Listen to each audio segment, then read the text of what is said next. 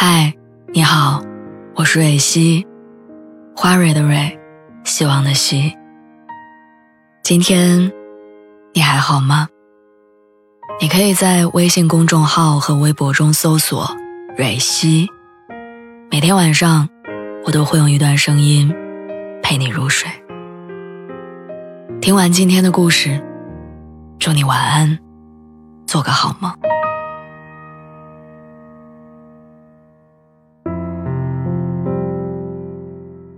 你觉不觉得，好像很多事情我们虽然不说出来，但是都有潜意识下的认知和判断。比如说，你跟父母吵架，一个星期没有联系，你也不会紧张，只是因为你知道早晚有一天你们会和好，闹得再凶，你也会回家。你敢任性，敢不联系，是因为你知道，他们不会抛弃你。一个关系一般的人放你鸽子，你会谴责他的行事作风，你会怀疑他是故意的。你最好的朋友放你鸽子，你不会乱想，甚至不会生气，因为你知道这个人他到底是什么样的。考完试在教室里对答案的，永远是班里成绩不上不下的那波人。成绩特别好的人对自己的表现都胸有成竹，成绩最差的那几个也对自己的水平了然于心。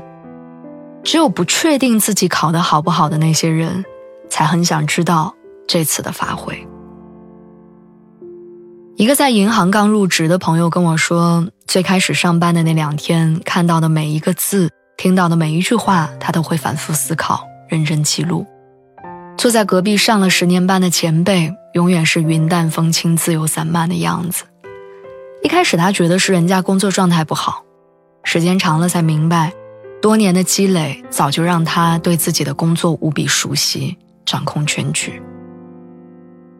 我上面说的种种表现都证明了一点，就是当我们很确认一件事情的时候，当我们很笃定跟某个人的关系的时候，你的内心是不会有疑虑的。你不用反复确认，不用仔细琢磨，这种心中的确定会给你十足的安全感。我曾经在知乎上刷到过一个帖子，问如何判断一个男生是否对你有好感。里面回答很多，都在帮着问问题的这个姑娘寻找蛛丝马迹。有人说你看星座呀，火象星座比较直接，有好感会约出来。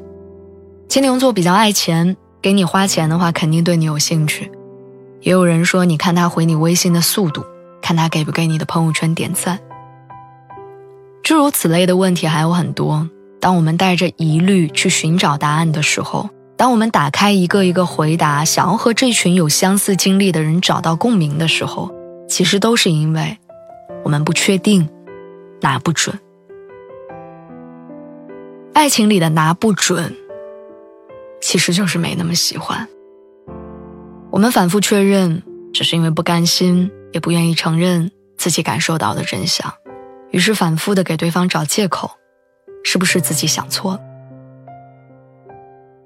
朋友在和恋爱多年的男朋友分手之前，经历过几个月的恍惚，在她感受到男友越来越频繁的说忙，聊天时间越来越短，约会次数越来越少的时候，她安慰自己说是老夫老妻了，两个人都以事业为重。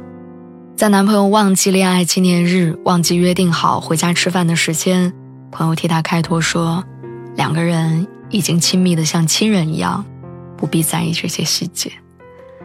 直到朋友偶然看到男友看着公司女同事的眼神的时候，才终于无法再骗自己。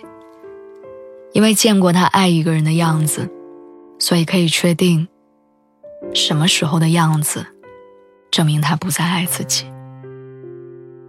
你为他解释，为他开脱，你拿着放大镜去找他爱你的迹象。不过是在自我安慰，你不愿意承认他没有那么爱你，不愿意接受两个人在慢慢疏远。你以为不承认、不接受就可以继续维持表面的稳定，但爱的消失是你拦不住的。所以，当你需要问自己，他是不是喜欢我的时候，当你在问自己，他还爱我吗的时候，其实。你应该知道，你心里是有答案的。如果你怀疑他不爱你，那他真的就不爱你了。